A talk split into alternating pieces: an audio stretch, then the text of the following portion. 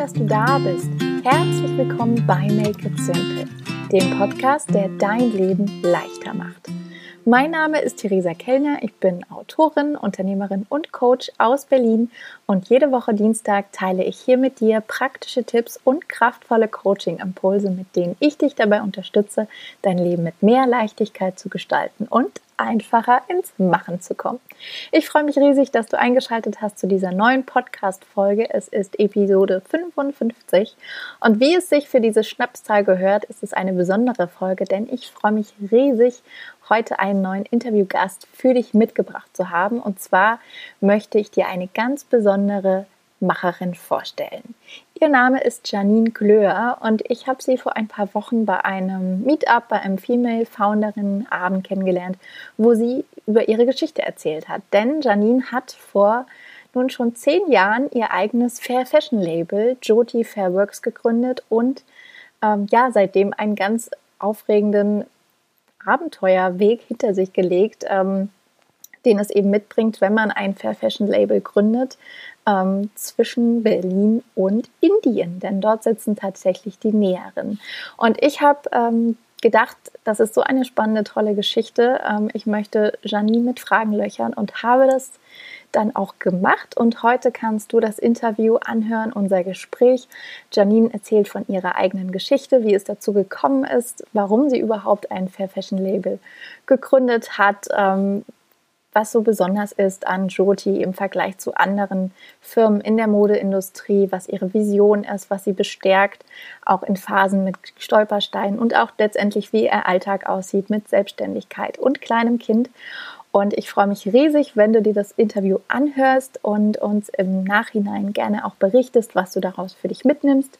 Im Anschluss gibt es dann auch nochmal ähm, alle Show Notes ähm, für dich verlinkt und auch auf dem Blog habe ich nochmal alle Informationen für dich zusammengefasst, wenn du neugierig bist und mehr erfahren möchtest über Janine und vor allem Joti Fairworks. Jetzt wünsche ich dir aber erst einmal ganz viel Freude mit diesem spannenden Interview.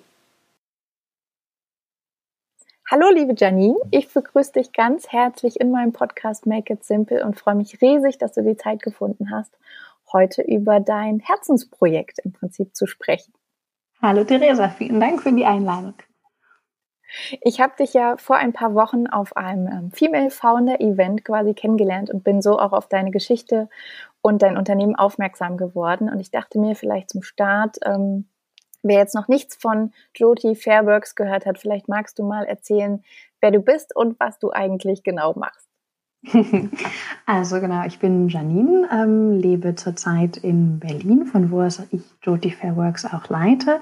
Und genau, Jyoti Fairworks ist ein deutsch-indisches Fair Trade oder Fair Fashion, faires Mode-Label äh, mit Produktion in Indien und Hauptsitz in Berlin hier in Deutschland. Wir haben einen kleinen Laden ähm, und einen Online-Shop, in dem wir Kleidung herstellen, die äh, unter fairen und ökologischen Bedingungen hergestellt wird. Und unser Hauptziel ist es dabei, sicherzustellen, dass die Wertschöpfungskette ganz transparent dargelegt ist, wie jeder Schritt mhm. nachvollziehbar ist und somit eben auch ja ganz sicher gehen zu können, dass alle Menschen entlang der Produktion, also alle Menschen, mit denen wir zusammenarbeiten, angefangen vom Baumwollbauern über den Färber, über den Weber bis hin zur Näheren ähm, wirklich von der Arbeit mit uns profitieren und nicht ähm, ja, ausgebeutet werden auf die eine oder andere Art, sondern genau einfach ähm, gerne mit uns zusammenarbeiten und von ihrer Arbeit gut leben können.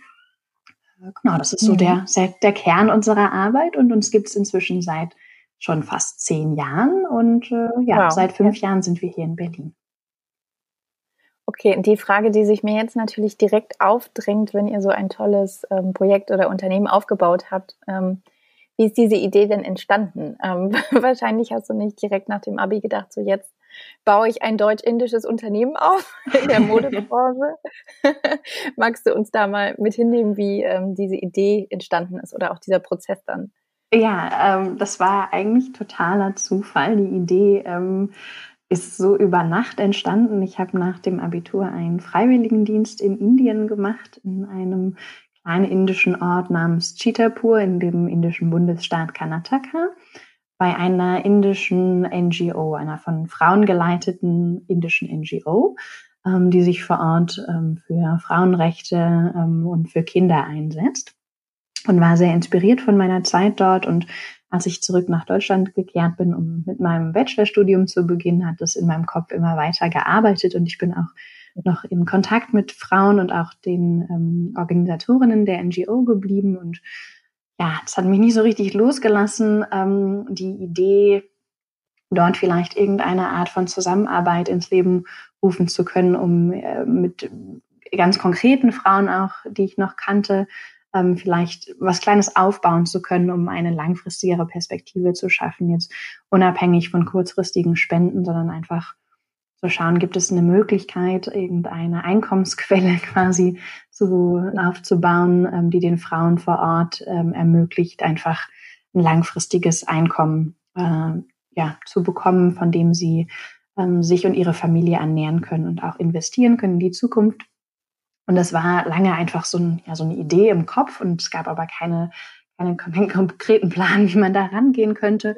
Und es war dann eher durch äh, Freunde von mir im Studium, die sehr begeistert waren von den Stoffen, die ich aus Indien mitgebracht hatte. Ähm, und auch gerne welche erwerben wollten, dass ich dachte, vielleicht ist das ja ein Ansatzpunkt, dass, ähm, dass man diese tollen Stoffe, die es in Indien gibt, irgendwie weiterverarbeitet ähm, zu Kissenbezügen, zu allen möglichen Produkten, die vielleicht ankommen könnten und somit eben eine Beschäftigung für die Frauen schaffen könnte, worüber sie eben angestellt und bezahlt werden könnten und die Produkte dann in Deutschland zu verkaufen. Und genau, das war mehr so eine Schnapsidee über Nacht und ich habe die dann den Frauen vor Ort einfach mal vorgeschlagen. Es war mir ganz wichtig, da nichts ähm, auf ihn aufzudrängen oder aus äh, ja, Europa hin heraus da irgendwelche Ideen ähm, einzubringen, die dann vielleicht vor Ort gar nicht auf so viel Begeisterung stoßen und habe das einfach mal ganz vorsichtig eben angebracht und sie schien da recht angetan und begeistert. ähm, und eine Woche später nur meldeten sie sich dann wieder und sagten, sie sitzen jetzt hier zu zehnt und haben auch schon die Nähmaschinen organisiert und wie geht's denn jetzt weiter? Und äh, genau, da war ich ziemlich überfordert, weil ich überhaupt nicht damit gerechnet hatte, dass das sozusagen sofort umgesetzt wird, sondern eigentlich dachte, dass das so ein ferner Zukunftsplan ist, über den man mal anfängt zu sinnieren. Und ja, sie waren anscheinend recht angetan und haben es einfach sofort in die Tat umgesetzt und waren bereit zu starten. Und ja, so hat das Ganze dann angefangen. Ich war dann quasi im Zugzwang. Der indische Tatendrang. Genau. Es war alles schon fertig. Ja. Und ähm, wie können wir uns das vorstellen? Du hast es dann parallel zum Studium dann einfach weiter ausgebaut und da deine Fühler ausgestreckt. Wie hast du das dann? Genau, so, also das, das angegangen? Kernproblem am Anfang war, ich habe überhaupt keine, bis heute eigentlich keine Ahnung von dem Nähhandwerk. Ähm, ja. Und die Frauen vor Ort hatten das auch noch nicht so sehr. Die konnten so ein bisschen die Basics-Knöpfe annähen und so Sachen, das ging schon, aber wirklich nähen mit einer Nähmaschine konnte, konnte von den Frauen auch niemand. Das war so unsere Kernherausforderung am Anfang. Die Motivation war groß, aber das Wissen klein. Ähm, und dann haben wir angefangen, erstmal zu überlegen, was für Produkte könnte man überhaupt machen und wie schaffen wir es, ähm, irgendwie die Fähigkeiten zu erwerben, die dann auch zu nehmen und haben vor Ort nach Lehrerinnen gesucht, haben aber schnell gemerkt, dass das sehr schwierig wird weil das ähm, Schneiderhandwerk in Indien eine sehr männlich dominierte Branche ist und die Frauen, mit denen mhm. wir arbeiten, zum Großteil Musliminnen sind, deren ähm, Ehepartner oder Väter dann nicht so begeistert von der Idee waren, dass sie von Männern unterrichtet werden würden, sodass wir ja. vor Ort große Probleme hatten, jemanden zu finden, der so ein erstes Training durch oder vollziehen könnte. Und dann hat sich dadurch einen ganz glücklichen Zufall ergeben, dass eine Bekannte von mir die eine Ausbildung in der Schneiderei hatte, äh, Zeit hatte und gesagt hat, sie geht einfach dorthin und wird ein paar Monate in Indien verbringen und kann den Frauen die Grundzüge beibringen. Genau, und so ging es dann weiter. Und ich habe ähm, das neben meinem Studium einfach so Schritt für Schritt dann mit begleitet und ähm, wir haben zusammen weitere Ideen entwickelt, hatten dann irgendwann die ersten Produkte, nachdem meine Bekannte längere Zeit dort war und den Frauen ganz tolle erste Stücke beigebracht hat und dann ging das langsam mit dem Verkauf los, eher auf kleinen Wochenmärkten, ähm, über Freundes, Freundes, Freunde, also sehr lokal und rudimentär erstmal. Und so Stück für Stück habe ich das dann neben meinem Studium professionalisiert, äh, den ersten Online-Shop aufgebaut. Ähm, aber eben alles noch gar nicht mit der Intention, da wirklich ein Unternehmen draus zu machen, sondern erstmal hauptsächlich mhm. ja mit der Motivation, irgendwie mit den Frauen zu arbeiten und zu schauen, was sich daraus entwickelt. Also mein Plan war es nicht, Unternehmerin zu werden. es hat sich ergeben. Genau, es ist so passiert. Und würdest du sagen, dass dann so, also jetzt unter dem Schlagwort Female Empowerment, dass das auch eine große Rolle spielt in deiner und eurer Arbeit und vielleicht auch eine große Motivation ist, weil du ja die Frauen in Indien auch maßgeblich ähm, bestärkst und ähm, ihnen eine Lebensgrundlage bieten kannst? Das ist schon total zentral für uns, also einfach auch zu schauen, wirklich wie sind, ähm, was sind die Bedürfnisse der, der Frauen in Chitapur und inzwischen auch Londa? Wir haben jetzt noch eine zweite mhm. Nähwerkstatt in einem ähm, weiteren Ort im gleichen Bundesstaat und ja, das ist, das ist sehr zentral für unsere Arbeit, zumindest mit den Näheren, einfach zu schauen, was, wie sind die, was sind die Umstände vor Ort, was sind die Probleme, mit denen die Frauen zu kämpfen haben und was können wir tun, um ähm, als Arbeitgeberinnen ähm, darauf einzugehen und sie bestmöglich zu unterstützen, auch über den reinen Arbeitsalltag hinaus. Also was sind so die ja. Hauptprobleme, die sie haben? Ähm, was sind ähm, vielleicht Fähigkeiten, die sie gern erlernen würden, die ihnen im Alltag helfen würden? Ähm, darauf einzugehen und genau einfach sie zu, zu stärken durch die finanzielle Unabhängigkeit an erster Stelle, aber auch einfach ähm, genau durch durch durch das, ähm, den Zusammenhalt in der Gruppe, dass sie sich gegenseitig ermutigen und ähm, einfach da Selbstbewusstsein gewinnen und ähm, selbstbestimmter auftreten können. Ich habe auch das Gefühl, dass das Nachhaltigkeit nochmal in einer ganz anderen ähm, Facette irgendwie ist. Also dass Nachhaltigkeit eben nicht nur die Produk Produktionsabläufe sind oder die, der Umgang eben mit den Materialien oder auch der Natur, sondern dass es eben auch nachhaltig die Menschen fördert und finde das irgendwie ganz schön, dass ihr da wirklich so einen ganzheitlichen Ansatz habt. Und du hast ja auch vorhin schon gesagt, dass euch Transparenz sehr am Herzen liegt. Mhm. Und ich habe auch gesehen, dass ihr ja auch auf der Webseite bei euch kann man ja wirklich die gesamte Reise auch so nachverfolgen, wirklich von der Baumwollpflanze über das Garn bis eben dann ähm, zu der gewebten, genähten Kleidung, die dann letztendlich in Berlin oder Deutschland oder Europa ähm, zu kaufen ist. Und das ist ja auch total toll, dass man da so als Käufer, Käuferin eben auch mitgenommen wird und ganz genau weiß, wer am anderen Ende eben an der Nähmaschine sitzt. Ja. Und ich glaube, das ist eben auch sehr einzigartig. Ähm, was ich mich nur gefragt habe, ist, wie gehst du jetzt zum Beispiel ähm, mit dieser Verantwortung um? Also ich hätte das Gefühl, dass man dann eine große Verantwortung auch den ähm, Menschen in Indien gerade gegenüber hat, die da involviert sind. Du hast ja jetzt auch noch ähm, ein Team in Berlin. Ähm, Kannst du dazu sagen, wie du damit umgehst? Das ist nicht einfach und würde ich sagen auch über die letzten zehn Jahre so eins der großen Kopfschmerzthemen. Ähm, es ist natürlich total schön, auch mit so einem großen Team arbeiten zu können und es ist uns auch ein zentrales Anliegen, dass es eine sehr partnerschaftliche Arbeit ist und kein so ein hierarchisches, wir hier in Deutschland bestimmen und sie führen nur aus, sondern wir schauen auch, im Bereich des Designs und der Arbeitsumstände, der Gestaltung der, des Arbeitsalltages, dass wir das gemeinsam entscheiden mit den Frauen zusammen ähm, und sie ganz viel aktiv auch mit einbeziehen. Trotzdem ist es natürlich aber so, dass einem bewusst ist, dass wenn man jetzt hier in Deutschland die Fahnen streicht und nicht mehr ähm, weitermacht aus verschiedenen Gründen, dass das natürlich für die Frauen in Chitapur und jetzt auch Londa ähm, schon dramatischere Konsequenzen hätte und es für sie nicht so leicht ja. wäre, einfach einen, eine neue Anstellung zu finden, schon gar nicht ähm, mit den Bedingungen, die sie bei uns finden. Und daraus entsteht natürlich schon ein ziemlich großes Verantwortungsbewusstsein, was, denke ich, auch dazu geführt hat, dass es uns überhaupt noch gibt. Also es gab schon auch wahrscheinlich wie in jedem Unternehmen, gerade in jungen Unternehmen, ähm, die eine oder andere Herausforderung oder dunklere Phase, sage ich mal, ähm, die wir vielleicht nicht überstanden hätten, wenn es nicht so dieses große Verantwortungsbewusstsein auch den, den Mitarbeiterinnen gegenüber gäbe. Also dass man einfach immer sehr bewusst vor Augen hat, was das für Konsequenzen hat, wenn wir jetzt aufhören, ähm, weil wir die Frauen eben auch ja zum Teil schon seit zehn Jahren kennen. Inzwischen auch ähm, kann man schon sagen, eng befreundet sind und deren familiäre Umstände sehr gut kennen. Und da weiß man dann einfach, wenn wir jetzt hier nicht weitermachen, dann kann ähm, die eine Mitarbeiterin ihren Kredit nicht abzahlen, der, die Tochter der anderen kann nicht mehr zur Uni gehen. Also es ist einfach mhm. sehr, sehr nah und sehr konkret. Ähm, ja, was, was so was ganz schön ist und eben auch sehr motivierend, aber eben auch dazu führt, dass es, ja, dass, dass auch ein großer Druck dahinter ist, dass man ja. ähm, hier weiter erfolgreich bleibt, ähm, um dort eben auch, ja, nicht, nicht die Perspektiven der Frauen äh, maßgeblich mit ähm, negativ dann zu beeinflussen. Ja. Und wie siehst du so eure Rolle jetzt nicht nur in Bezug auf die Frauen, aber generell so auf die Modeindustrie?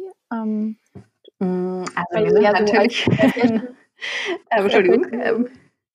Ich wollte nur sagen, weil ihr als Fair Fashion Label eben auch bewusst einen ganz anderen Weg geht. Ja, also wir sind uns total bewusst, dass wir ja ein ziemlich kleiner Fisch noch sind, also als Unternehmen. Wir haben ähm, inzwischen 26 Frauen, mit denen wir arbeiten. Ähm, das heißt, unsere Produktion ist auch nicht wahnsinnig groß. Ähm, die Anzahl an Kleidungsstücken, die wir herstellen können, somit eben auch nicht. Ähm, aber uns ist es ganz wichtig, ein, ein Beispiel einfach sein zu können, also zu zeigen, wir sind mhm.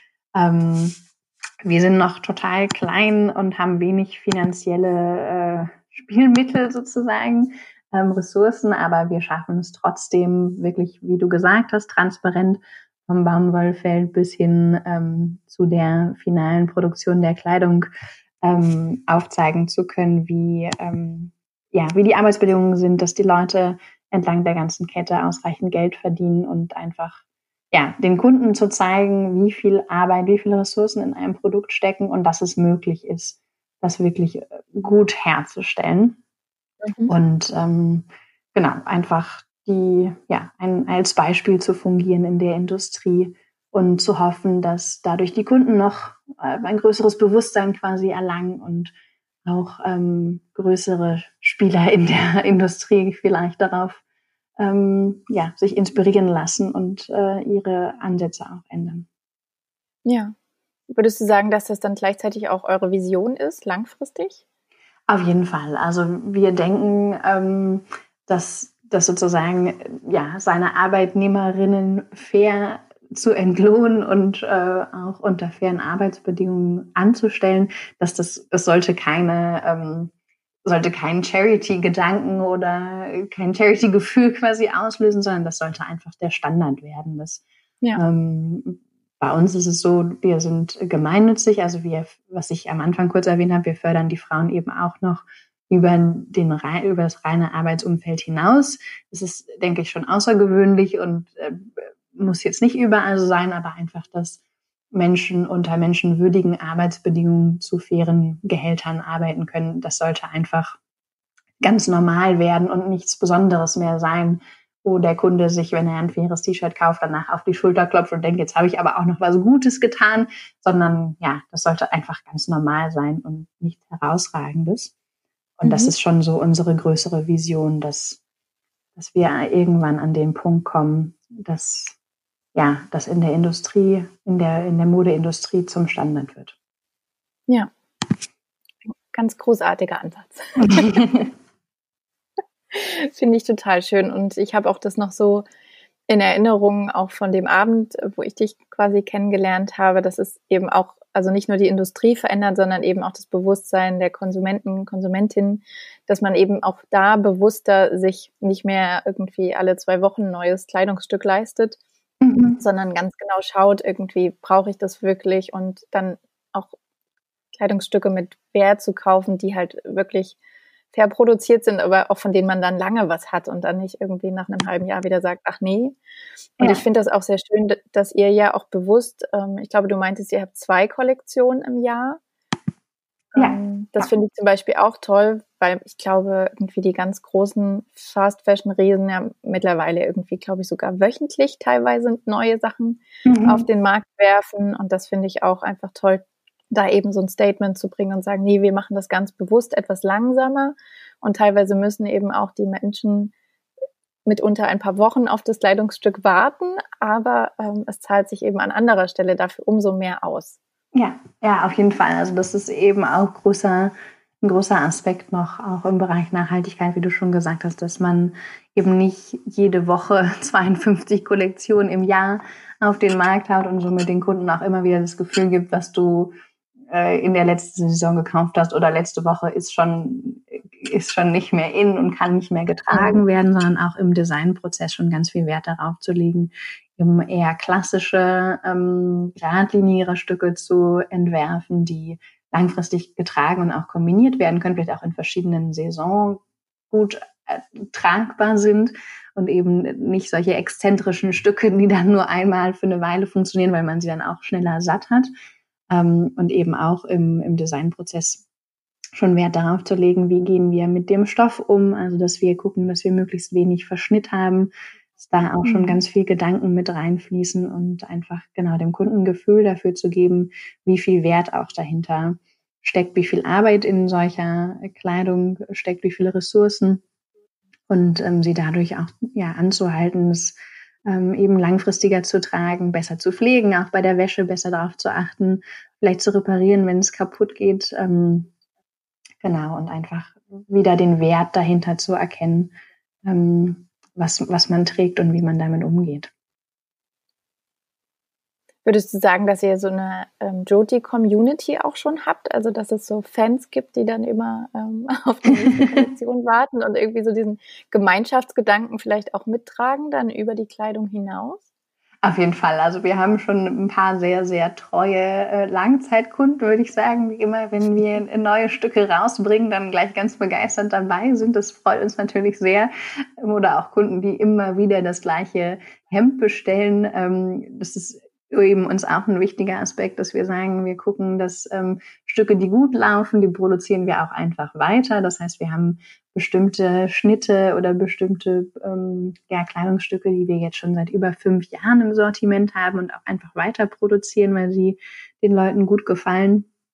Und äh, genau, da haben wir dann schon so unsere Wiederholungstäter, die dann immer wieder sich das gleiche Hemd kaufen, wenn sie ihr altes quasi totgetragen haben, weil sie es jeden Tag anhatten. Das ist total schön zu merken, ähm, wie da so diese Gemeinschaft auch wächst und wie viel Bewusstsein es dort auch schon gibt unter den Kunden. Also wir haben wirklich auch sehr, sehr kritische, sehr bewusste Kunden, ähm, die total viel Ahnung haben, uns ganz viele Fragen stellen, uns ganz genau wissen wollen. Und das motiviert uns dann natürlich auch immer weiter, auch an unseren Prozessen zu arbeiten, ähm, zu gucken, wo können wir vielleicht noch, noch besser ähm, agieren, wo können wir noch umweltschonbar auch ähm, unsere Produktion gestalten. Und ähm, das, das macht dann einfach sehr viel Spaß, diesen Austausch zu haben ähm, mit den Kunden, die da ja kritisch nachfragen einfach und sehr interessiert mhm. sind und äh, wir auch das Gefühl haben, dass die Gruppe an Menschen immer größer wird. Also dass, ja. ähm, dass es immer mehr Leute gibt, die es wirklich genau wissen wollen, ähm, wo ihr Kleidungsstück herkommt, wo die Baumwolle herkommt, wie genau das hergestellt wurde, auch vor allen Dingen, was für Inhaltsstoffe sind da drin, ist da Mikroplastik verarbeitet, ist, also wie kann ich mit dem Kleidungsstück umgehen, wenn ich es nicht mehr tragen möchte. Also das ist schon sehr schön, das zu beobachten.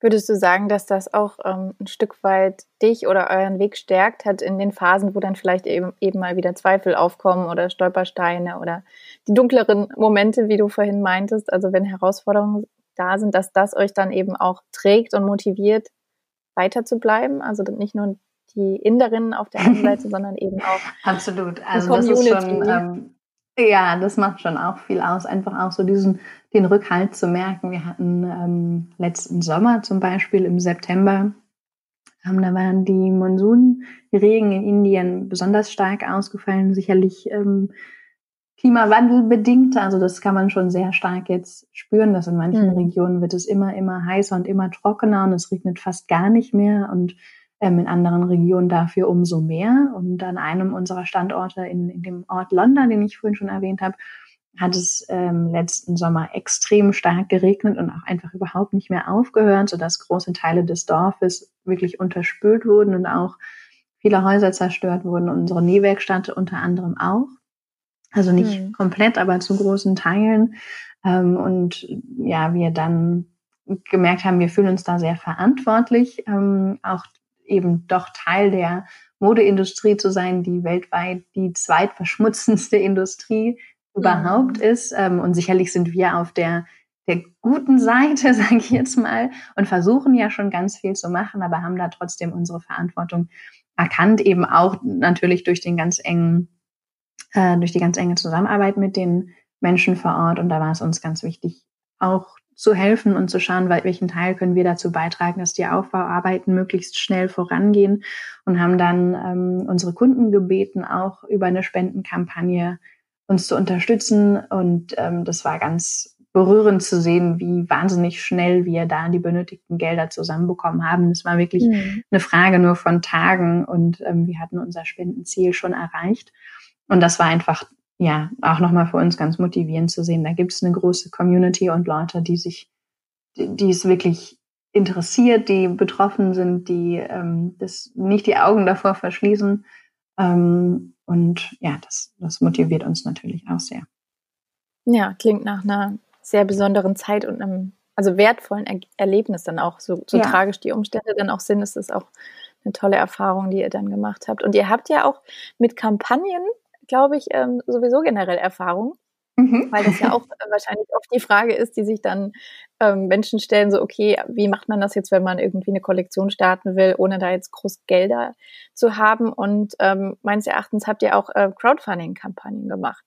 Ja, so haben wir quasi dann so richtig angefangen, was ich ja vorhin schon erzählt habe. Ich habe das so neben meinem Grundstudium ähm, so langsam in die Wege geleitet und war dann irgendwann an einem Punkt angelangt, wo sich eben so die Frage gestellt hat, mache ich das jetzt so richtig als echten Job weiter oder ist das jetzt so eine Spielerei, die dann irgendwann aufhören muss, weil ich doch auch schauen muss, wie ich mein Geld verdiene und ähm, eben schon durch diese sehr enge Verbindung mit den Frauen und ähm, das dadurch ja entstehende Verantwortungsgefühl hatte sich diese Frage relativ schnell geklärt. Also es war eigentlich keine Option eben aufzuhören, sondern es war schon klar, dass es weitergehen muss ähm, und damit verbunden ähm, ich irgendwie auch schauen muss, wie ich vielleicht mal davon leben kann und auch ein bisschen was verdienen kann und eventuell mhm. auch ein Team finanzieren kann und ähm, das war so der Punkt auch, an dem wir überhaupt erst angefangen haben, uns ähm, der Produktion von Kleidung zu widmen. Am Anfang haben wir wirklich eher so kleine Accessoires, Laptop-Taschen, Handy-Taschen, ähm, Kuscheltiere ähm, haben wir hergestellt und ähm, 2014, also nach vier Jahren erst, haben wir dann begonnen, ähm, wirklich auch Kleidung herzustellen und um die äh, erste Produktion dann anschieben zu können, haben wir mit einer Crowdfunding-Kampagne begonnen und äh, die dann sehr erfolgreich auch abschließen können. Und das war für uns eine ganz tolle Möglichkeit, schon mal ähm, ja auch unsere, unseren Bekanntheitsgrad auszuweiten, dann eine Community mhm. aufzubauen und zu finden und auch eben nicht von Investoren oder anderen ja, Geldgebern quasi uns abhängig zu machen, weil es uns schon extrem wichtig war, eben bei unserem Kernkonzept auch bleiben zu können und das nicht aus finanziellen Gründen irgendwie anpassen zu müssen, um irgendwelchen vielleicht Wachstumsansprüchen in, zu entsprechen, sondern wirklich einfach uns mhm. und unserer Idee treu bleiben zu können. Und da war die Crowdfunding-Kampagne als Idee dann, hat für uns total gut gepasst, weil wir weiterhin ja so arbeiten konnten, wie wir wollten und ähm, da dann auch einfach mal unser Produkt ausprobieren konnten, um zu merken, funktioniert das überhaupt, gefällt den Leuten, was wir herstellen wollen, weil es für uns auch ganz wichtig war zu sagen, wir wollen gar nicht als ähm, NGO oder als irgendwie Charity wahrgenommen werden, sondern uns ist es wichtig, auch Produkte herzustellen, die wirklich an sich schon überzeugen, um auch kein Gefühl von ähm, vielleicht Mitleid äh, zu erzeugen, dass, dass, dass man jetzt unsere Produkte kauft, weil man irgendwie einfach nur die Idee unterstützen möchte und die Frauen vor Ort unterstützen möchte, sondern ja, es uns wichtig war zu sagen, die Frauen leisten ganz tolle Arbeit, es ist qualitativ sehr hochwertig, was sie herstellen und die brauchen kein Mitleid, sondern sie brauchen einfach einen guten Job, der sie finanziert und ähm, ja, einfach eine, eine Arbeit, von der sie leben können. Und deswegen ja, war es für uns klar, dass wir als ganz gewöhnliches Unternehmen auftreten möchten, was mhm. eben einfach diesen Mehrwertgedanken hat, aber ähm, nicht, nicht über so einen, einen NGO-Gedanken sich finanziert. Ja. Du hast eben schon gesagt, ähm, der Wunsch war da auch irgendwann davon mal selbst leben zu können. Ähm, ich finde das immer ganz spannend, weil gerade ich auch die Erfahrung immer mache in dieser ganzen Online-Welt oder Gründerin-Szene, dass oft uns suggeriert wird, man kündigt seinen Job, macht sich selbstständig und dann geht's ab durch die Decke. Ähm, in den meisten Fällen ist es aber wirklich jahrelange Arbeit. Mhm. Ähm, und da würde ich, wenn du das teilen magst, wäre ich total neugierig zu wissen, ähm, wie lange es tatsächlich bei dir oder euch gedauert hat und auch vielleicht, wie du dich selbst finanziert hast, bis der Punkt da war. Ähm, weil vier Jahre bis zur ersten Kollektion ist ja auch schon mal eine lange mhm. Zeit und dann aber ähm, ja, wie lange hat es gedauert, bis du dir quasi dein erstes Gehalt auszahlen konntest? Also ich glaube, meine, meine, mein großer Luxus äh, in Anführungsstrichen war, dass ähm, ich am Anfang ja gar nicht die, das, das gar nicht quasi die Idee hatte oder das nicht meine Intention war, ja. wirklich ein, mich selbstständig zu machen oder ein Unternehmen aufzubauen, sondern ähm, das ja mehr so, so ein, ein Projekt quasi neben meinem Studium war und ähm, das in meinem Kopf noch gar nicht so, so konkret ausgesehen hat. Und ähm, ich dadurch quasi als ähm, hauptberufliche Studentin keinen Druck verspürt habe, da jetzt selber mich finanzieren zu können. Ähm, und so am Anfang wirklich einfach die Einnahmen, die wir generiert haben, ähm, zu 100 Prozent wieder in das Unternehmen oder in die, in die kleine Nähwerkstatt äh, stecken konnte, um einfach hauptsächlich die Löhne der Frauen zu bezahlen, um die Stoffe, Stoffe kaufen mhm. zu können und eben auch dann noch selber sehr viel draufgelegt haben. Also die Flüge nach Indien habe ich aus eigener Tasche bezahlt.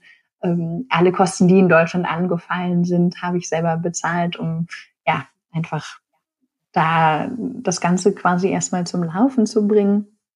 Ähm, äh, ganz am Anfang gab es mal so eine, einen kleinen Spendentopf noch aus meiner Abiturklasse. Da hatten wir noch Geld über von den Abi-Feiern und wussten nicht so richtig, was wir damit machen sollen. Und ich konnte dann meine ehemaligen Mitschüler überzeugen, mir das zu geben.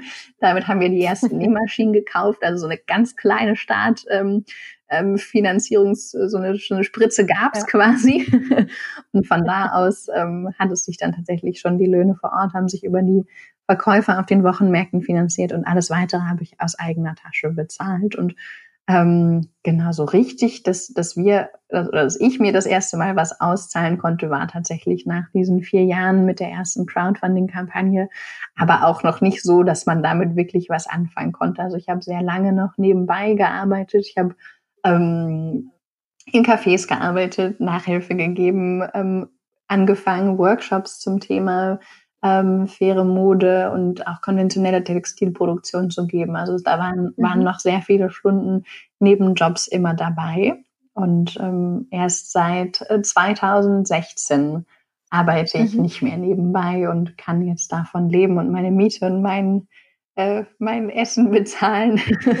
es ist immer noch nicht so, dass, dass wir äh, davon reich werden. Das ist auch überhaupt nicht das Ziel. Also wir wollen einfach, dass ähm, äh, ja, in Deutschland und in Indien wir alle fair entlohnt werden, aber sich da keiner dran bereichert irgendwie. Aber das war schon ein langer Weg und ähm, ja, ich denke für uns, dass, dass das sehr luxuriös war, dass wir eben lange auch uns das quasi leisten konnten, das so nebenher zu machen, weil wir studiert haben. Ich sage jetzt wir, weil meine Mitgründerin 2040, 2014 dazugekommen ist und am Anfang auch noch äh, studiert hat und das nebenbei gemacht hat. Und äh, inzwischen sind wir natürlich aber sehr froh, dass, dass wir nicht äh, noch nebenbei ähm, arbeiten müssen, sondern inzwischen uns davon finanzieren können. Ja. Aber, Und ähm, wie, sieht, äh, wie sieht dein ähm, Alltag jetzt mit äh, sozusagen, du bist ja jetzt Vollzeit äh, für Joti da, aber du hast ja auch noch ein kleines Kind und Familie. Ähm, wie organisierst du da so den Alltag? Gibt es da ähm, typische Tagesabläufe oder? Den gibt es nicht so richtig. Also der, ähm, das ist schon jetzt nochmal eine neue Herausforderung natürlich. Ich würde sagen, das ist aber auch da, ähm, sehe ich das immer wieder als großes Geschenk, ja, selbstständig zu sein und meinen Alltag auch mhm. ganz flexibel, flexibel gestalten zu können ähm, die Arbeitszeiten quasi ähm, meinem Kind auch anpassen zu können, wenn der Kleine in der Kita ist.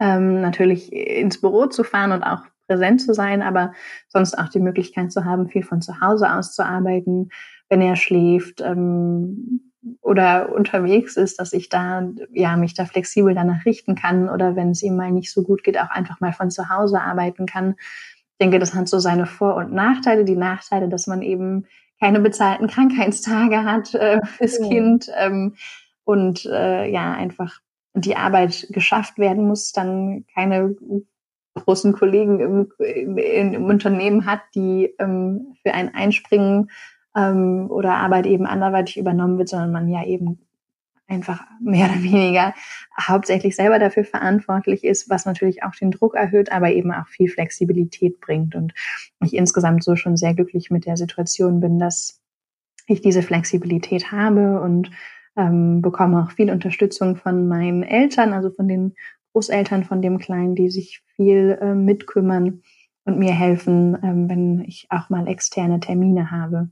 Also es ist schon deutlich größer der, äh, der Organisationsaufwand sozusagen, aber es funktioniert doch ziemlich gut. Ja.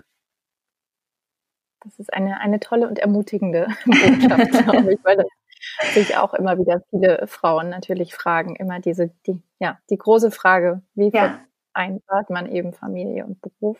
Ja, also ich glaube, was, was man ganz stark schon sagen muss, oder was ich einfach ähm, auch merke, dass, dass eben andere Sachen dann jetzt deutlich kürzer kommen oder auch einfach ganz hinten runterfallen, die mir vorher im Leben auch wichtig waren, aber dass jetzt einfach sich so die Prioritäten verschoben haben und die ganz stark natürlich bei meinem Sohn liegen und dann an zweiter Stelle bei Joti und ähm, eben so Zeit für mich alleine, die gibt es quasi nicht mehr und das ist auch ein was, was mir sehr stark fehlt, aber jetzt für einen bestimmten mhm. Zeitraum einfach dann mal eben nicht so leicht zu realisieren ist und ich aber auch weiß, die Zeit kommt dann sicherlich auch wieder, wenn er älter wird, ähm, wenn wenn es bei Joti vielleicht von den Strukturen noch so ist, dass ich da auch ähm, weniger Verantwortung nur selber trage. Also das ja, lässt sich dadurch auch gut machen, weil man weiß, es wird auch wieder anders. Aber es ist schon ja. auch, kann auch schon sehr ermüdend sein und ähm, man muss wissen, worauf man sich einlässt, auf jeden Fall. Ja. Ich glaube, da ist es auch immer wieder eben diese die Vision oder die Mission und eben gerade diese die starke Verbindung zu den Menschen, mhm. die ähm, dann so das, das große Warum ist, warum man das eigentlich macht. Ja. Ähm, so würde ich mir das vorstellen.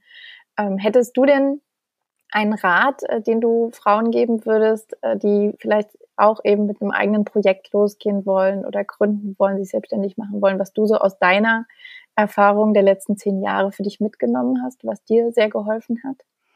Also ich glaube, für mich ist so das Aller, Allerwichtigste und das, ja, auch was ich so beobachten konnte bei Freundinnen, anderen Gründerinnen, ähm, äh, dass das sozusagen der Kern oder der, der Hauptfaktor für den Erfolg und auch für, für das Glück sozusagen ist, dass man wirklich überzeugt von der Idee ist und mit Leidenschaft dahinter steht und ähm, ja, motiviert ist ähm, und für die Sache einfach wirklich brennt. Ähm, weil, was ich vorhin schon gesagt habe, dann, es gab schon auch sehr viele sehr schwierige und dunklere Phasen ähm, und die sind dann einfach deutlich leichter zu überstehen, wenn man wirklich mhm. weiß, warum man das macht und wofür man das tut und wirklich für die Sache brennt.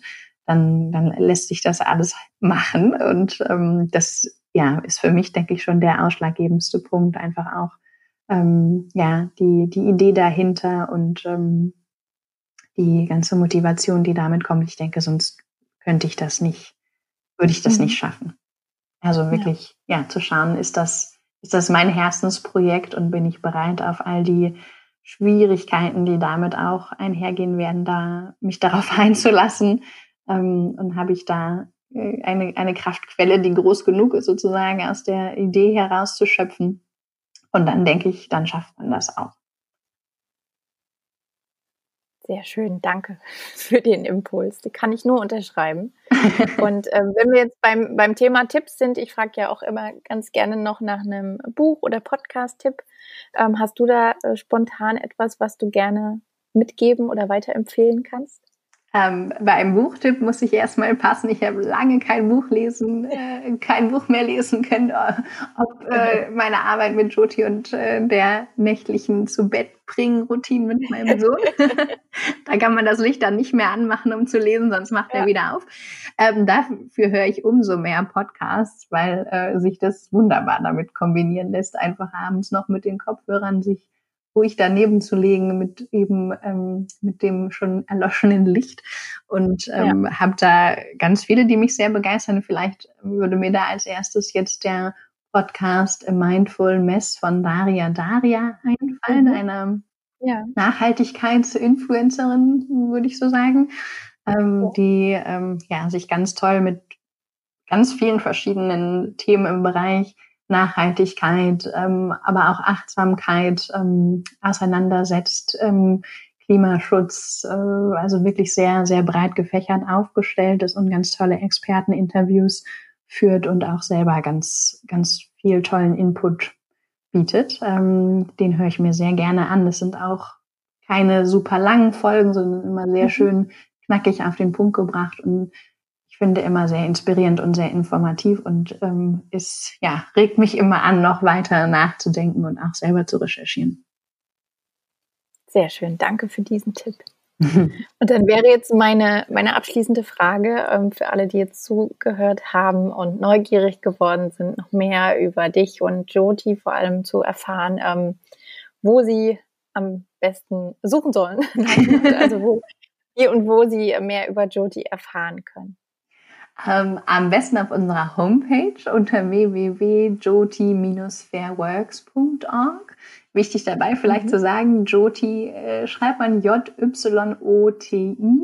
Ähm, kein ganz einfacher und marketingtechnisch sicherlich kein sehr schlauer Name, der ähm, aber eine wichtige Bedeutung für uns hat. Ähm, Jyoti ist Hindi und bedeutet so viel wie aufgehendes Licht, so eine kleine wachsende Flamme und steht für uns eben für die Stärkung der Frauen, für die, für die Zusammenarbeit und für das gemeinsame Wachsen und ist auch mhm. der Name unserer Partnerorganisation vor Ort. Die heißen Jyoti Seva Kendra.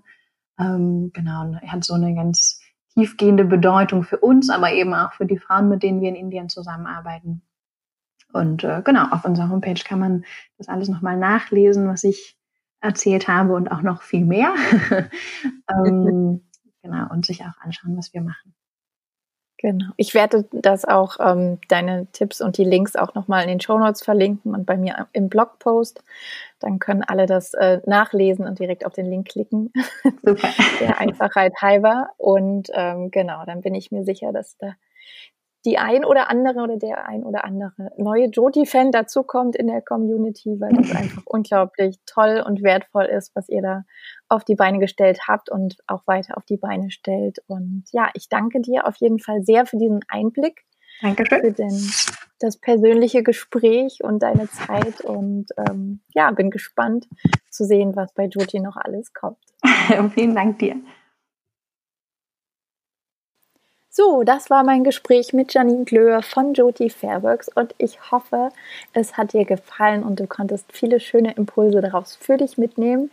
Ich fand das Gespräch mit ihr total inspirierend, bereichernd und vor allem ihre Geschichte empfinde ich als unglaublich mutig und stark und Janine ist da für mich ein großes Vorbild, eine tolle, besondere Macherin, die wirklich einen Unterschied in dieser Welt macht, positiven Wandel mit vorantreibt.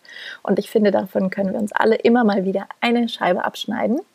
Du findest, wie gesagt, alle Informationen in den Show Notes und auch noch auf dem Blog bei mir unter www.theresakellner.com slash blog. Ähm, da habe ich dir nochmal die Show Notes zusammengefasst. Du findest den Link zu Jotis Webseite, zu Jotis Instagram-Account und auch nochmal den Podcast-Tipp von Janine.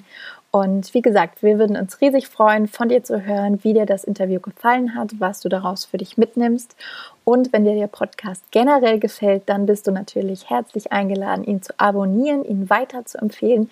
Vielleicht gibt es auch eine Freundin, die dir gerade in den Sinn kommt, wo du denkst, ah, diese Geschichte könnte sie auch inspirieren, dann leite das gerne weiter. Und solltest du noch nicht Teil meiner Newsletter-Community sein, dann lade ich auch dich hierfür ganz, ganz herzlich ein. Auf meiner Webseite unten im Footer unter www.theresakellner.com kannst du dich anmelden und dann kriegst du auch jede Woche Sonntag zusätzlich zum Podcast noch eine große Portion Inspiration, die dich motiviert und inspiriert, loszugehen für deine Träume. Und ja, ansonsten wünsche ich dir noch einen wunderbaren Tag. Wir hören uns nächste Woche Dienstag wieder mit einer neuen Folge, wenn es heißt, mach es dir leicht, make it simple.